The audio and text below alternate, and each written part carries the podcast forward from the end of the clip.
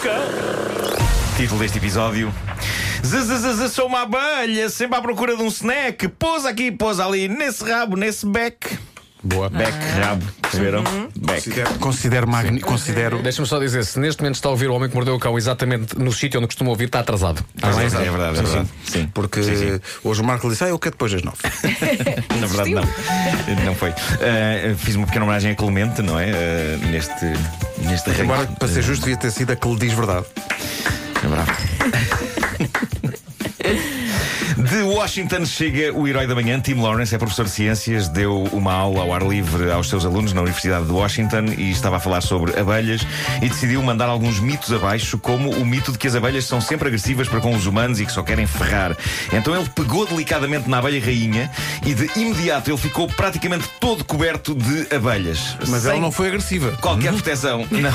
As abelhas tendem a juntar-se à volta do sítio onde está a abelha rainha, e neste caso a abelha rainha estava no professor, então ele fica com a cabeça e toda a metade superior do corpo absolutamente coberta de abelhas, enquanto vai dando a sua aula, ele só tem basicamente assim um buraquinho para os olhos e para o nariz e a boca. Pá, coitado. Eh, e, e então explicou que as abelhas não estão minimamente inclinadas para ferrar. Basicamente estão a usar o corpo dele, e ele, eh, relembro, está completamente desprotegido, estão a usar o corpo dele como um salão nobre de celebração e respeito pela rainha. Ah, então é isso. É, é lindo, só que depois de todas as abelhas saírem do seu corpo, embora eu ainda acredite que uma ou outra está lá e provavelmente uma ou outra não vai sair, ah, ele acabou por admitir: não, algumas ferraram mesmo, porra.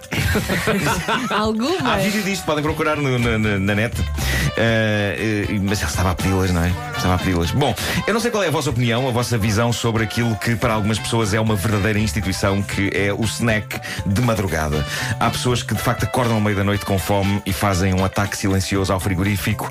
Eu acho o sono tão precioso e tão precário que a ideia não de para isso, interromper, interromper para comer é parvo, é parvo. Mas é provável que pessoas que durmam mais horas do que eu consigam tirar proveito de todas essas horas Eu de só sono e consigam quando estava grávida. partir a noite em dois. Antes da bucha, depois da bucha.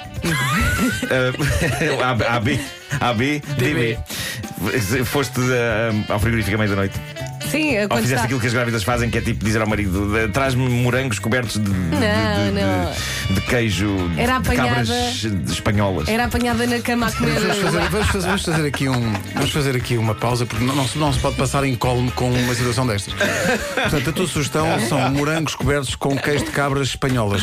Sim, porque as grávidas às vezes têm desejos muito estranhos, não é? Pois, pois, pois. E depois quem se lixa é de facto o, o cônjuge. Pois, pois, pois, pois. Não é? Tem- E nessa- nessas alturas as cabras portuguesas não servem. Não servem. Não, não, não, não, Tem que as, ser as grávidas são muito seletivas, não é? Ali- Tem que ser ali da- uma coisa- sim, sim, da é, zona- é- é muito específico. É São muito aquelas que específico. fazem mia da zona de sim, sim. Santander. Portanto, eh, eu sei de muitas histórias, algo alarves de pessoas que vão ao frigorífico sacar coxas de frango, por exemplo, e que nem as aquecem, é mesmo ali tudo frio, é tirado do frigorífico. nhan, nhan, nhan, nhan. Eu não percebo a mística do, do snack noturno. Em Mankato, que é um sítio no estado de Minnesota, na América, um rapaz de 21 anos levou a cabo o seu snack noturno, eram duas da manhã, deu-lhe a fome, foi ao frigorífico, comeu panados de frango e foi à vida dele. Ora, qual o problema? O frigorífico que ele atacou não era o dele. Eh, estamos a falar de um homem que decidiu fazer um snack noturno, só que na casa de outra pessoa. Deu-lhe a fome, arrombou uma porta, entrou, foi ao frigorífico e não levou rigorosamente mais nada daquela casa a não ser panados de frango que comeu com gosto.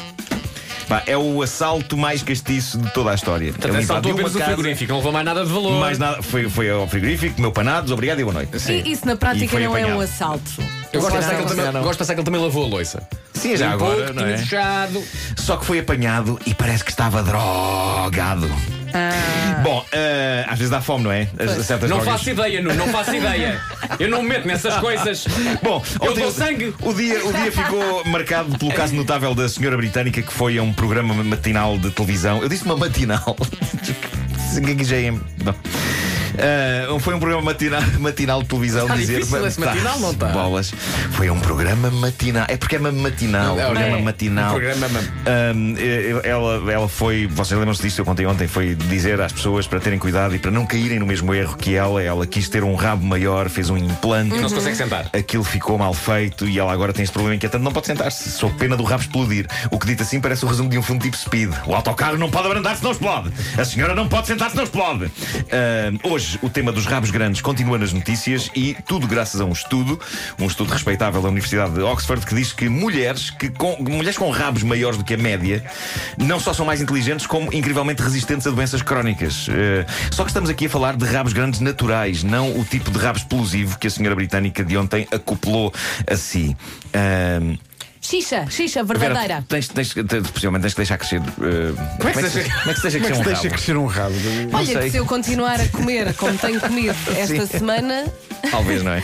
O estudo de Oxford, dirigido pelo professor com o melhor nome de sempre, o professor Constantinos Manolopoulos, eh, também conhecido nos corredores de Oxford como o Contempla Glúteos, eh, diz, diz que. Também é o nome grego, não é? É, é de Contempla Glúteos. sim.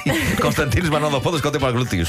Eh, ele diz que, diz que mulheres com rabos maiores tendem a ter níveis mais baixos de colesterol. Caramba, é um rabo grande que faz isto e eu a mamar bífidos ativos todas as manhãs. Uh, níveis mais baixos de colesterol e glucose e níveis mais altos de gorduras ômega 3, sendo que o ômega 3 é responsável pelo desenvolvimento do cérebro.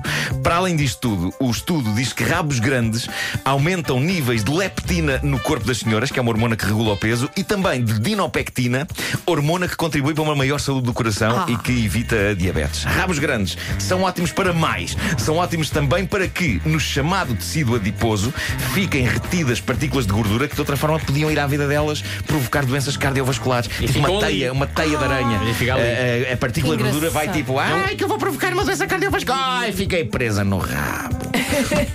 olha, é eu só perfeito. engordo no rabo, o meu não é assim tão pequeno e vou ligar à minha mãe a agradecer. Pronto, pronto.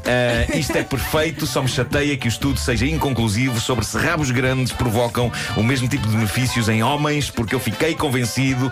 Eu desejo um salutar rabo gigante.